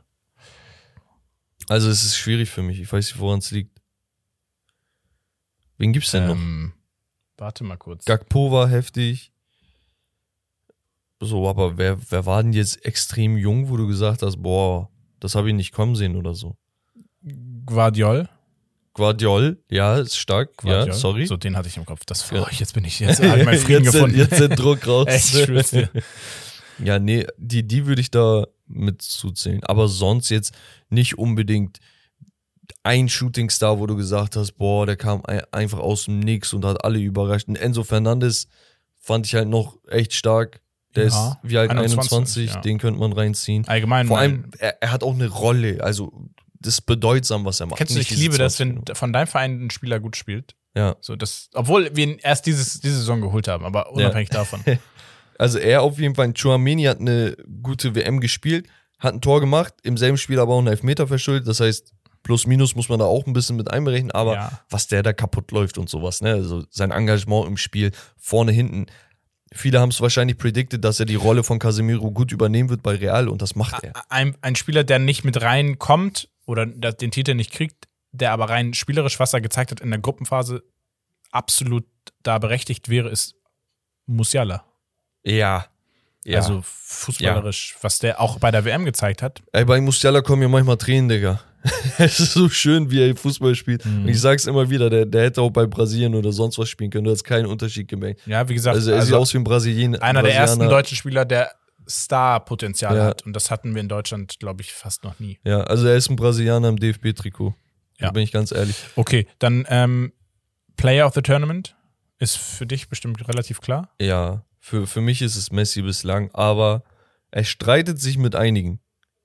Mhm. Und zwar ein Bruno Fernandes hat eine verrückte WM gespielt. Ja. Muss man tatsächlich sagen. Ich glaube, der hat fünf Torbeteiligungen oder sowas. Hat er immer geliefert eigentlich. Im Marokko-Spiel war es ein bisschen schwierig, muss man tatsächlich Oh, sagen. Lattentreffer gehabt. Aber Lattentreffer gehabt. Das heißt, selbst da war er wieder sehr bemüht. Wie gesagt, Leo Messi, ein Chesney fand ich geisteskrank. Äh, wir haben ja aber den Keeper nochmal. Okay, dann, Ja. aber ja, Play of the Ja, Tour. ja. okay. Schon Spieler, du. Ja. nee, okay. Ähm, Griezmann Mhm. und Mbappé. Giroud? Ich, ich, nee, ich finde die anderen beiden Ja, besser. weil die mehr vom Spiel auch ja, haben, ne? also ein Griezmann macht ja auch hinten alles. Also er ist wirklich, er ist, er ist Halbstürmer, dann Zehner, Achter, Sechser und dann Libero. Ja. so, weißt du? Äh, Ja, ich finde es auch schwer. Ich glaube, dass es je nach Ausgehen des WM-Finals einfach wird es ein französischer oder ein argentinischer. Genau, wenn, wenn ich einen Spieler sagen müsste oder drei Spieler streiten sich, Messi, Mbappé und Griezmann. Wenn ich einen Spieler sagen müsste, ist Messi, weil Aber, ja. Frankreich könnte auch mit, keine Ahnung, anderen Zehner spielen als Ja. Griezmann. Aber an Argentinien ohne Messi Aber weißt du, warum ich das Messi, was heißt nicht gönne? Weil er bei der letzten WM das absolut zu Unrecht gewonnen hat, dass ich dann sage, okay, dann soll ein, einer von den beiden Franzosen. Ja, aber dann schmälerst du seine jetzige. Und er kann ja nichts dafür, ja, wenn die Leute. nein, natürlich nicht. Aber das ist jetzt so rein, dass ich sage, komm, du hast schon einmal geholt. ohne, ohne Berechtigung, meiner Meinung nach damals. Ähm, deswegen, aber alles gut. Also, wenn er es gewinnt, absolut verdient dann auch. Okay, Keeper of the Tournament. Und ich habe da drei. Ja, Bon- Bon, Bono Chesney, Bo Bono, Chesney, Li Li Livakovic. Ja, ja, gehe ich mit. Und da ist es mir egal. Also, ich, da hat es jeder verdient. Es wird wahrscheinlich zwischen Bono und Livakovic. Das ist halt enden, das Ding, ne? Wenn, wenn Polen Obwohl wir müssen vielleicht einen wäre, Juris noch mit reinnehmen. wenn wenn halt ein Polen weitergekommen wäre, zumindest eine Runde, ne, würde ich sagen, Chesney war wirklich Zwei, mitunter zwei der Beste. Meter gehalten äh, bei Ja. der WM. Also, Und, und wirklich krass gehalten. Aber man muss halt auch berücksichtigen, dass die anderen Spieler dann halt zwei, drei Partien mehr haben, um sich, um Genau. noch mehr Leistung. Ja, ja. Und gerade in ne? diesen K.O.-Spielen, ne? ja. Deswegen wird es zwischen Livakovic und Bono, denke ich mal, ausgehen.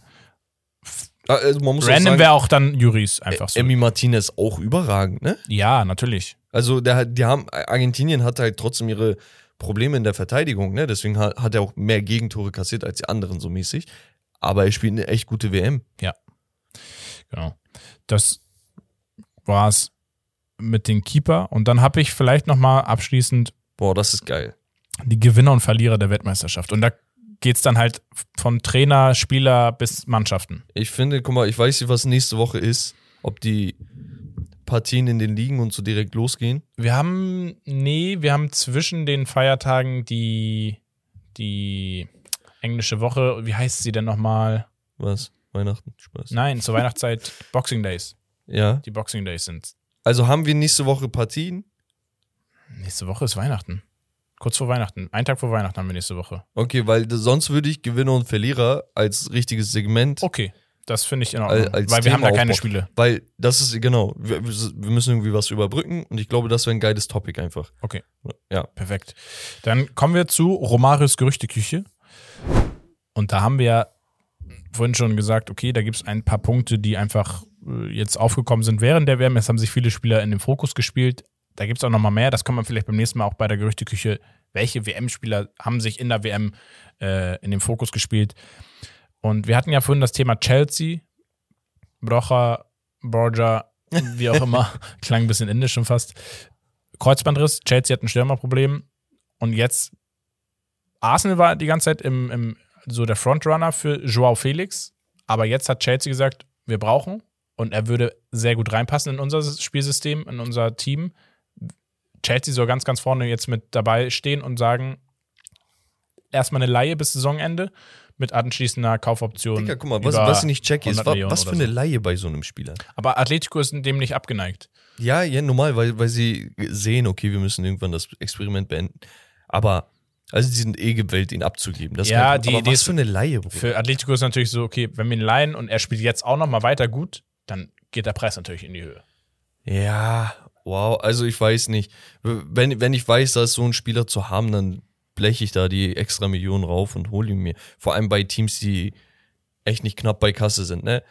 Auch so, ja, ne, kommen wir gleich. Also man muss sagen, ich finde, es sind auch noch Mannschaften wie äh, Juventus, äh, Manchester United äh, und so weiter an ihm interessiert. Mal. Bayern München angeblich auch, aber United Take passt nicht rein. wün, wünsche ich mir Felix, egal was für ein Fan ich bin in meinem Team, ja. Ausnahmespieler, Ausnahmespieler. Braucht keiner irgendwas sagen. Die Leute, die sagen, ja, bei Atletico macht er, ja, aber Atletico ist nicht darauf ausgelegt, solche Spieler individuell glänzen zu lassen, sondern da geht es um Teamleistung, Kampf, Geist. Man hat gesehen, die haben ihn trotzdem individuell als Genau. Spielertyp nochmal Genau. gereicht. Das heißt, ein Joao lassen. Felix, wo man gesagt hat, ihr habt 120 Millionen für ihn geblecht und guck mal, was ihr von ihm habt. So, da, da, das tut dem nicht gerecht, was er an Skill und an Kampfgeist und sowas mitbringt. Der, wenn der einmal diese, diese äh, Handschellen los wird, ne, würde er explodieren. ja. Aber das Spiel muss auch ein bisschen auf ihn gerichtet sein. Er darf nicht so ein Mitläufer sein einfach. ja, wie bei Portugal jetzt hat er ja genau. schon. W- Was ich mir denke, ist so eine ähnliche Rolle wie von Phil Foden bei City oder sowas. Das Ja. wäre eigentlich ideal für ihn. Das Ding ist, der Typ würde einfach so gut in, diesen, in diese Timeline von Arsenal passen. Das wäre verrückt. Ich, ich meine gelesen zu haben vor drei, vier Tagen, dass Arsenal Frontrunner sind bei dem Ganzen. Ja. Dass, achso, United, sorry, muss ich noch zu Ende führen. Wir haben zu viele Spieler. Das wäre Ja. schade, das wäre ungerecht Ja. für ihn, für die anderen, das würde einfach nicht passen. So, Juve, hast du gesagt? Oder was ja, hast du gesagt? Juve ist an. Juve ist pleite, braucht Ja. man auch nicht reden. Arsenal Frontrunner würde passen. Chelsea braucht tatsächlich noch drei, vier Spieler, wo die sagen, das sind unsere Building Blocks. Weil mit Pulisic wolltest du schon gar nicht weitermachen. Der war ein Wechselkandidat vorher. Du hast jetzt einen Nkunku wahrscheinlich schon unterschrieben, mehr oder weniger, oder zum, zumindest dieses Verbal Agreement gehabt, dass der nächstes Jahr kommt. So, das heißt, einen Spieler hast du mehr. Du hast immer noch keinen Stürmer. Du hast einen Harvards, den du positionsfremd spielen lässt. Aber du hast zumindest ein paar gute Spieler. Und Felix wäre halt der Nächste, ne? Mit einem Sterling, der die Flügel dann komplett attackiert. Wäre geil. Wäre aber auch nicht das Gelbe vom Ei, bin ich ehrlich. Ja, ich Deswegen- weiß nicht, ob ich Felix auch wirklich äh, auf dem Flügel immer sehe. Ich sehe ihn halt auch im Zentrum so ein Er bisschen. wäre so das, was Griezmann bei Frankreich ist. Ja. Das ist Felix. Auch weil er diesen, diesen Kampfgeist Diese hat. Freiheit. Und davon hat Chelsea dann, wenn sie einen Kunku haben, dann hast du einen Mason Mount, dann hast du einen Havertz, dann hast du schon wieder zu viel von diesem Spielertyp. Ja. Und, und auch wenn Felix dann spielt, ist halt schade für die anderen. Ich würde es sehr feiern, wenn er zu Arsenal geht. Ja. Vielleicht einfach Deswegen sage ich Arsenal. Äh, dann haben wir, ich glaube, das war überall vertreten. Guardiol soll ein Mega-Angebot von Manchester City unterbreitet bekommen. Bis zu 130 Millionen habe ich gelesen. Ganz ehrlich, Guardiola und seine scheiß Innenverteidiger, der hat eine halbe Milliarde, glaube ich, schon für Innenverteidiger ausgegeben. Ja, und. Außenverteidiger auch. Ja. ja, das Ding ist, irgendwer hat es in, in der Gruppe von uns gesagt, Herbert. das wird wieder ein Verteidiger, damit Pep nicht die CL holt. Also Ja, wieder Halb- so ein Halbfinale Investment, was dann nicht äh, ja, das gewünschte Ziel erreichen lässt. Aber Guardiol, verrückter Typ, ne? 20, glaube ich. 20. Ja, ja, brutal. Also es ist verständlich, dass er gejagt wird. Ja, ist auch verständlich, wenn er zu City geht, ganz ehrlich, ne? Also perspektivisch wäre das ideal für ihn selbst und für seine Entwicklung. Wäre geil für Kroatien, ne? Bei einem absoluten Topclub jetzt wieder neue, frische Talente unter zu. Äh, Na klar, es ist Ordnen. im- immer ein positiver Nebeneffekt für eine Nationalmannschaft, wenn du Spieler in Top-Top-Mannschaften ja, hast. also stell dir mal vor, irgendein, keine Ahnung, Verteidiger wechselt jetzt wieder zu City, so wie Bruno. Das, äh, das Bruno war bei, ich, bei mir bei Portugal. Ich habe ja gesagt, ey, wir haben Fonte und Pepe hinten. Ich, wir brauchen einen Verteidiger, der erste, Und der dann gut wechselt Ruben Diaz genau. dahin. Und ich wusste, ey, das wird Portugal so gut tun, da einen Spieler jetzt äh, hingestellt Ja. zu bekommen, der einfach auf Top-Niveau spielt. Ja, und ich freue mich schon bei Merich Demiral, wenn er zu Atalanta wechselt. Ja. Weißt du, so auf den. Nee, also es ist sehr, sehr geil für Kroatien. Ja. Dann hast du was weiteres. Genau. Äh, FC Bayern, Manuel Neuer verletzt sich im Skiurlaub. Ey, warte mal. Okay, mach erstmal weiter. Ich kontrolliere das immer lieber. Mach Ja. mal weiter. und ja, braucht einen Ersatz. Wir haben einen ausgeliehenen Nübel, der immer irgendwie dann doch noch äh, mit zur Diskussion gehört. Und dann haben wir einen Bono oder Livakovic von der WM, die sich gezeigt haben, die im Gespräch sein sollen jetzt. Okay. Manuel Neuer hat doch eine Krebsdiagnose bekommen, oder? Er hatte Hautkrebs. Ich, aber fällt er nicht aus? Nein, er hat sich sein Wadenbein oder so gebrochen. Äh, Irgendwas hat er sich gebrochen. Ja, deswegen fällt er auch aus, Ja. aber ich. Nein, nein, aber Okay. wegen Krebsdiagnose Wegen- fällt er nicht okay, aus. Sonst hätte klar. er die WM ja nicht. Das war vor der WM. Ja, es war im November noch. Ja. Ja, aber vielleicht irgendwie Therapie oder irgendwas. Ach so, nein, nein. Alles ja, gut. okay, gut. Auf jeden Fall, ja, die, die wollen ja schon seit längerem Ersatzkeeper mit Nübel, keine Ahnung, was da los ist. Ja, der bei Monaco, Monaco? Ja. Ja. ganz gut gespielt zuletzt ja, aber die wollen eigentlich. ihn nicht, habe ich das Gefühl. Also es war ein, wahrscheinlich ich wieder bin so ein ehrlich- Konkurrenz-Kaputtkauf-Move. Ich bin ehrlich, ich sehe Nübel auch nicht bei. Ich sehe Nübel nicht bei Bayern. Ja, Dafür, weil wir noch nie Nübel gesehen doch haben. haben wir bei Schalke. Ja, war- Bro. Aber das, Das ist doch nicht derselbe Spieler da. Das ist auch nicht derselbe Spielertyp. Ich weiß nicht, neuer zu ersetzen, da musst du schon was hinstellen. Ganz ehrlich, Bono aus Sevilla da loszueisen, weiß ich nicht. Ich- Und ob er ich- überhaupt Bock hat, ne? Ich glaube, ein Livakovic wäre schon eine ganz echt gute Lösung. so Mitte 20, das heißt, er ist auch nicht zu jung. Ich glaube, der kann jetzt auch nochmal diesen Sprung Der machen. kann den Sprung aus der kroatischen Liga machen, muss er sowieso machen, ne? Also tiefer nach Europa Ja. rein. Und Bayern wäre vielleicht eine gute Adresse. Ja, ist es vielleicht die Lösung für die nächsten acht, neun Jahre, weiß ich nicht. Aber so, wenn, solange Neuer noch spielt, ein, zwei Jahre und er hinter ihm sagt, ey, ich lerne und dann übernehme ich, dann hast du halt einen knapp 29, 30-jährigen Keeper, der dann Prime- übernimmt und Primetime. ja. Also, Und alles gut. wahrscheinlich in Anführungsstrichen günstiger zu haben als das, was sonst draußen ist, auch wenn der Marktwert jetzt natürlich nach der WM. Na klar, aber du, du steigen wird. ja, da sprechen wir trotzdem über Summen, wo wir sagen, das ist vollkommen in Ordnung. Ja. Dann haben wir Wilfried Zaha zum BVB als Gerücht. Stand jetzt mal im Raum, soll auch gar nicht so unwahrscheinlich sein. Da sollen Gespräche geführt werden. Finde ich interessant. Interessant, ja. Finde ich, wäre ein cooler Spieler für die Bundesliga. Die kaufen doch aber eigentlich gar nicht so fertige Produkte ein. Eigentlich nicht, aber vielleicht ist es das, was ihnen jetzt gerade fehlt, wo sie sagen, wir brauchen vielleicht auch mal Also einen fertigen Sa Spieler. Saha ist eine Augenweide, ne? Also was für ein Fußballer. Das Geile ist, mit Zaha hast du einen sehr flexibel einsetzbaren Spieler in der Offensive einfach. Das heißt, du kannst ja auch mal- Also spielerisch top. Sehe ich auch Und so. ganz ehrlich, ob, ob das jetzt zum BVB zur Transferpolitik passt oder nicht, heißt ja gar nichts. Sadio Mané hat ja auch nicht in die Transferpolitik von den Bayern gepasst Ja, und dann haut eben. er da die Buden da voll. Absolut. Das ja, heißt ja nichts. Ja. Wir haben, es gab ein Gerücht und es soll Gespräche gegeben haben oder ein Angebot Rashford zu Paris Saint-Germain und da hat man über ein Jahres äh, gesprochen in Höhe von 50 Millionen, wo ich dachte, warte mal kurz, haben die sich verschrieben oder meinten die das jetzt ernst? 50 Millionen. Also wir sprechen hier über 4 Millionen Euro im Monat. Das ist schon, also Ja, also guck mal, Marcus Rashford hat Vertrag bis äh, 24. ich weiß gar nicht, was werden die Ablöse? Ich weiß es nicht. Vielleicht, vielleicht wollen die, äh, was ich gelesen habe, ist, die wollen auch irgendwie einen ablösefreien Deal von ihm. Also muss nicht mal direkt nächstes Jahr sein, sondern vielleicht übernächstes Jahr, dass sie dann Ah, so okay. machen, ne? Verbal Agreement und dann sagen, ja, okay, nächstes Jahr kommst du mäßig. Aber ey, ganz ehrlich, Rashford ist einfach das. Prunkstück der aktuellen United-Jugend. Ne? Also da, da kommen äh, viele, viele unterschätzen das. Ne? Man muss mal hier Butter bei die Fische. Man muss sagen, dass United extrem gut Talente aus der eigenen Jugend fördert. Also wenn man sich die Premier League ein bisschen im Detail anschaut, dann sieht man auch, wie viele Ex-United-Jugendspieler da überall in der Premier League Ja, vertreten ja. sind. Ne? Aber auch in der eigenen Mannschaft. Du hättest jetzt theoretisch auch noch einen Greenwood gehabt, wo man weiß, dass er krank ist. Man hat einen Rushford, man hat einen hier äh, Alejandro Garnacho. Man hat da einige Spieler, wo man sagt, okay, echt, echt stabil Ja. so mäßig. Aber der muss dann halt auch bleiben. Das muss das Aushängeschild bleiben. Und Rashford ist ein Spieler, ich habe keinen Bock, den zu verlieren, weil dann kannst du wieder United die nächsten drei Jahre von diesem Schock erholen lassen. Weil wir sind gerade auf einem besseren Weg. Wir wissen, dass wir nicht Meister werden, auch nicht nächstes Jahr. Aber wir können uns langsam aber sicher ein bisschen was aufbauen. Einfach wieder nach oben ein bisschen So, katapultieren. Genau, und wenn es dann heißt, ey, du musst Rashford 60% mehr Gehalt geben, dann gibst du ihm das. Weil man bedenkt das nicht. Der Typ ist weg und du musst die Lücke füllen. Wenn du eine Lücke im Sturm, jetzt Ronaldo ist auch weg, das heißt, du hast noch eine größere Lücke. Wenn du eine Lücke als Manchester United füllen willst, dann wird dir die Hose ausgezogen, wie bei Harry Maguire in der Verteidigung damals mit 84 Millionen oder was das war. Das heißt, das, was du plus machst, weil du ihm das, das Gehalt nicht geben willst, machst du minus, weil du die Ablösesumme oder das Handgeld so hoch machen musst. Genau. Deswegen ja, auf keinen Fall. PSG an sich geil, aber ähnliches Ding wie bei United nur auf einem anderen höheren Level, ne? So, so viele ähnliche Spielertypen, Digga.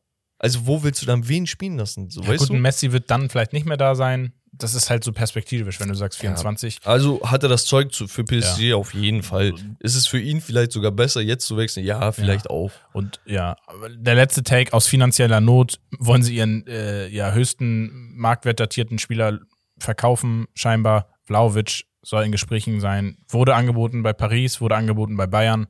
Er wird irgendwie ein bisschen Inshallah angeboten. bei United auch. Wir brauchen einen Stürmer. Hey, das wäre so ein Typ, Bro, der würde passen. ich ne? hab so, das vor Wochen und schreibst Monaten du, gesagt. soll mal Vidic ein bisschen klären bei ihm. Ehrlich. Oder Matic. War Ja, Matic eher? Vidic. Ja, aber Ja. eher Vidic. Ja, ganz ehrlich, ganz ehrlich, Vlahovic war vor dem Wechsel zu Juve und vor Haalands Wechsel zum BVB ungefähr auf Augenhöhe mit Haaland. Dann geht Haaland natürlich in die stärkste Liga der Welt. Ja, braucht man nicht sagen. Rest is, rest is. History, ja. Aber man muss sagen, Vlahovic hatte ähnlich gutes Talent. Er ist ähnlich groß. Er ist ähnlich kopfballstark. Ähnlicher Abschluss. Schnell, kräftig. Er hat alles. Komplettes Paket. Wenn ich mir den Markt angucke und sage, ey, ich möchte einen Stürmer für die nächsten paar Jahre. Okay?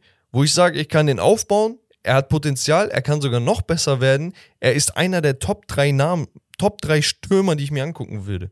Weil wen gibt es denn? Ja, er ist ein richtiger Stürmer noch. So. Und ganz ehrlich, wenn, wenn, wenn ich dem für, keine Ahnung, 80 Millionen oder so, was die, glaube ich, damals ausgegeben haben, zu 70 mir holen so, kann? Ja, Digga, dann mache ich das, wenn Alexander Isak für 70 zu Newcastle wechselt. Weißt du, was ich ja, meine? ja, natürlich.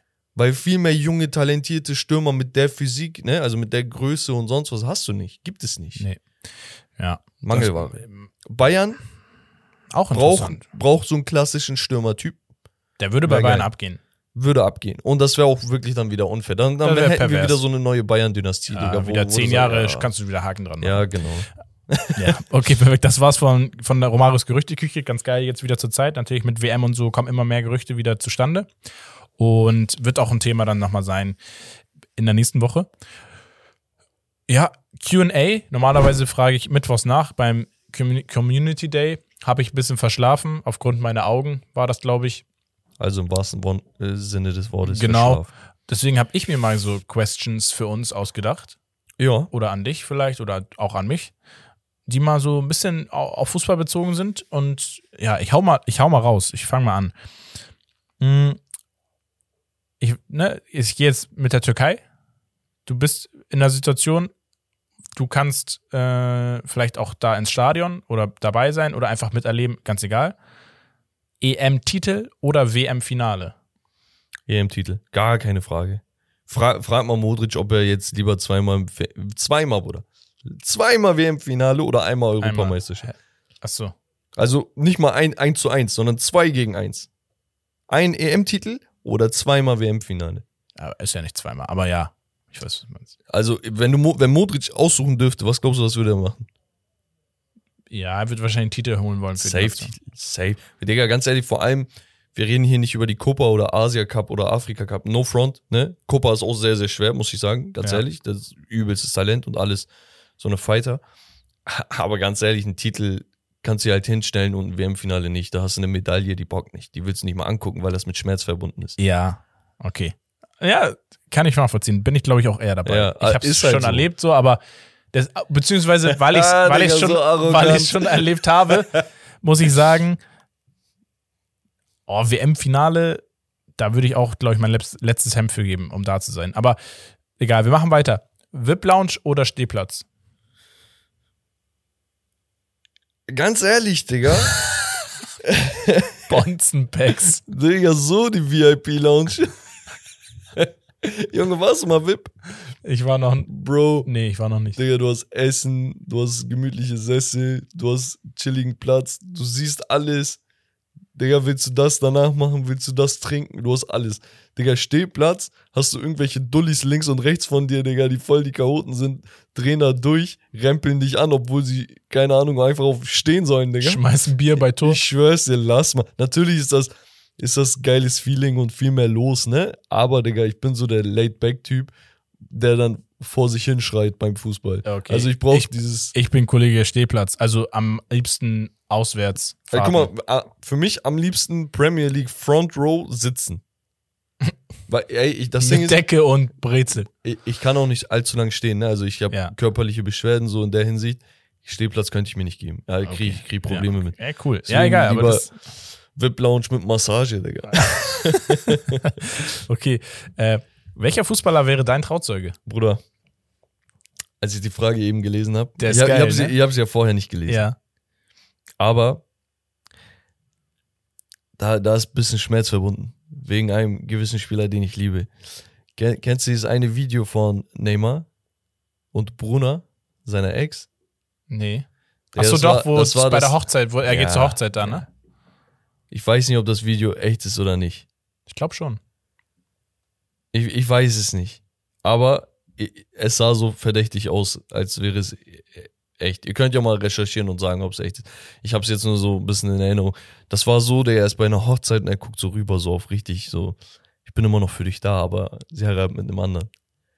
Weißt du, und ich finde, Neymar ist so ein Typ, der ist voll der Herzensmensch. Ich habe die Doku von ihm gesehen. Er ist ein Typ, der extrem falsch verstanden ist. Er ist eigentlich voll laid back, lustig. Ich glaube, er wäre so ein echt, echt guter Freund einfach. Ich würde mit Neymar gehen. Er wäre mein Trauzeuge. Ich habe mir, guck mal, ich habe die Frage aufgeschrieben, ich habe mir bis jetzt diese Sekunde nicht einmal eine Se- eine Sekunde selbst drüber nachgedacht, was mich gerade abfuckt, weil ich jetzt einfach raushauen muss irgendeinen. Ja. Du wirst mit Angelotti gehen, Digga. Oh, Digga. Oder Pirlo, Digga. Nein, ich habe tatsächlich jetzt als erstes im Kopf gehabt, Franck Ribéry. Wo? Ja, weil Trauzeuge sind auch so derbe, lustige Typen, Ja, Digga, so, mit er- denen du er alles wär machen kannst. Er wird so die ganze Icebreaker machen. Ehrlich, so dieses- Ja, ja. ja Oder ich hab Ring nicht oder so, irgendwie. An sich müsste es ja ein treuer Spieler sein. Wäre auch cool, ne? ja. Also Das heißt- Neymar passt. Nein, aber ähm, ja, ich fand die Frage nur ganz lustig irgendwie. Die ist mir auch von ohne Recher Recherche einfach alleine eingefallen, ne? Also Props an mich.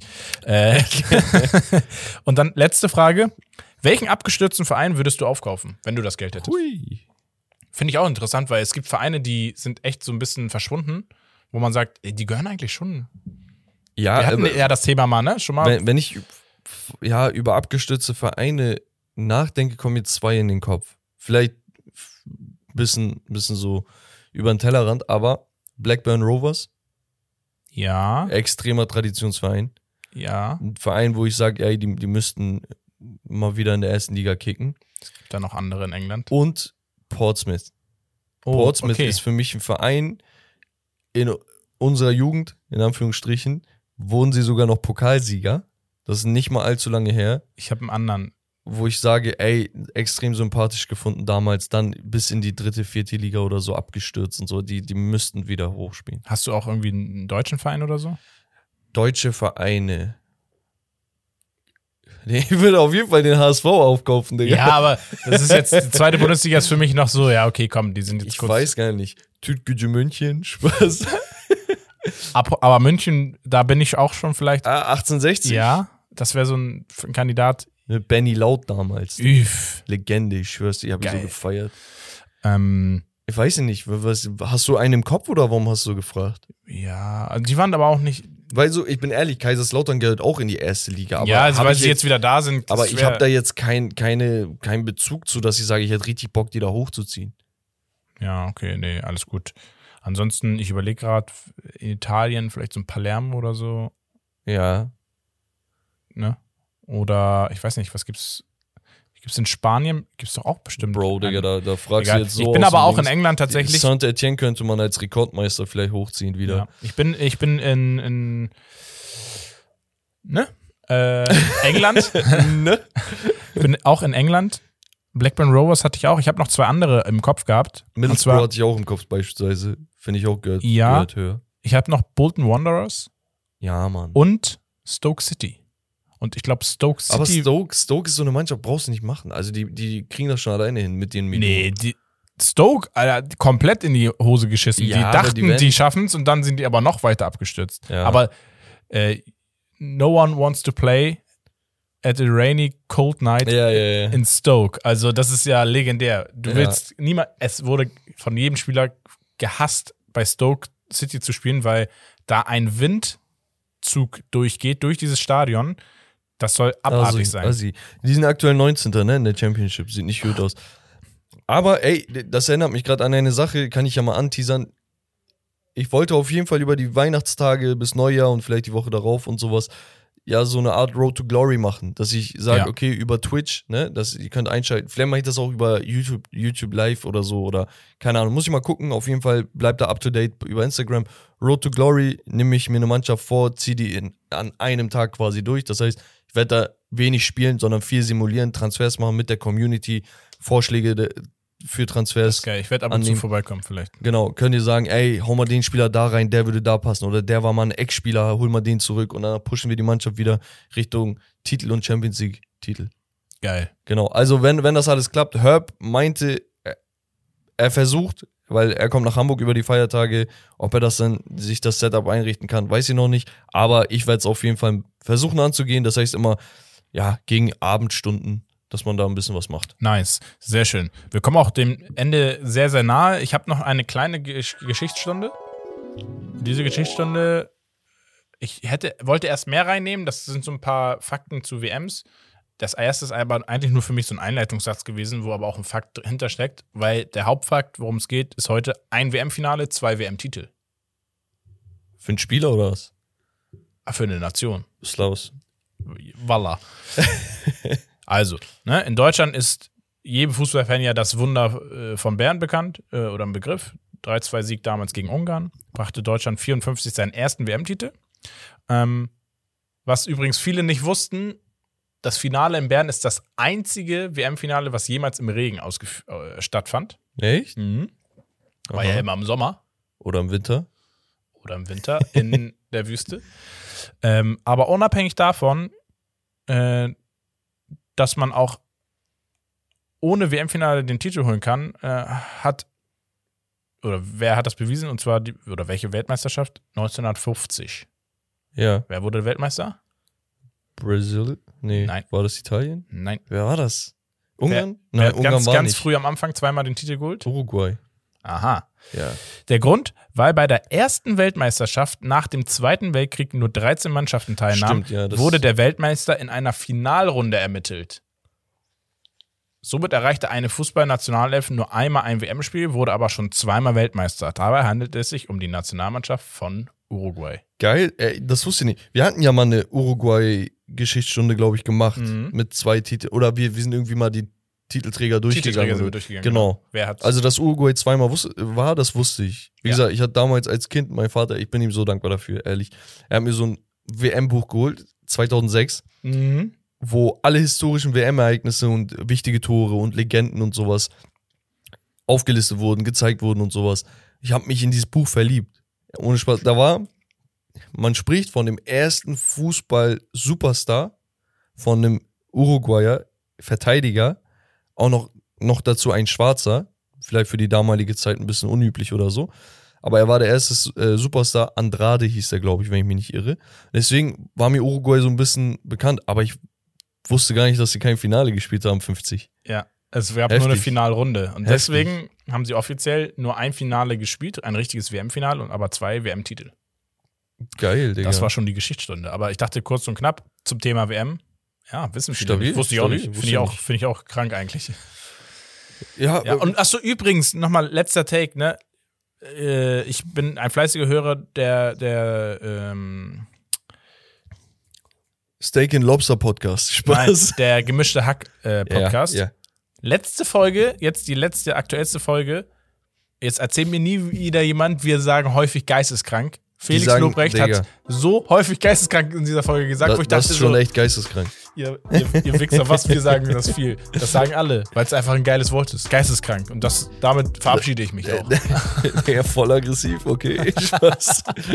nee, ganz ehrlich, ich weiß nicht, Hamburger so, so, sind so ein bisschen eigen mit, mit dem Slang Mhm. und wir gewöhnen uns voll schnell an neue Wörter. Und deswegen Ja. werden wir die auch nicht los, weil wir in so einer Echoblase mit Romario und Co. leben. Aber ganz ehrlich, bisschen geisteskrank kann man schon sein. Ja, Also ist ist, okay. so, ist so. Naja, Ja. das war's auf jeden Fall wieder von unserem Fussi-Season-Podcast. Bei Steak and Danke, Lobster. dass ihr dabei wart. Bitte, wenn es euch gefällt, teilt es. Gebt uns eine Bewertung auf Spotify. Folgt uns auf YouTube, Instagram etc. Wir sind euch dankbar. Kommuniziert gerne mit uns. Wir sind da echt dankbar für und wir wollen auch diesen Austausch mit euch haben. Auch vielen Dank für den Support, auch über die WM hinweg, auch auf Genau. dem YouTube-Channel. Das, das. Video mit Fitti und Balljunge kam extrem gut an. Genau. Da kommt, glaube ich, auch die Tage noch was. Das heißt, checkt auch da nochmal alles ab. Deswegen, TikTok haben wir die 40.000 geknackt. Für uns ein kleiner Meilenstein. Also alle 10k ist so ein bisschen was Besonderes. Ja, ansonsten, wie immer, vielen, vielen Dank für, fürs Zuhören. genau. Das wir, war's wir hören Steak and Lobster. Sorry, was wolltest du sagen? Wir Sag hören uns vor Weihnachten nochmal auf romantisch, einen Tag Ja, vorher. natürlich, natürlich. Genau, das war's von Steak and Lobster. Das Beste vom Besten. Wir sehen uns und hören uns beim nächsten Mal. Geisteskrank.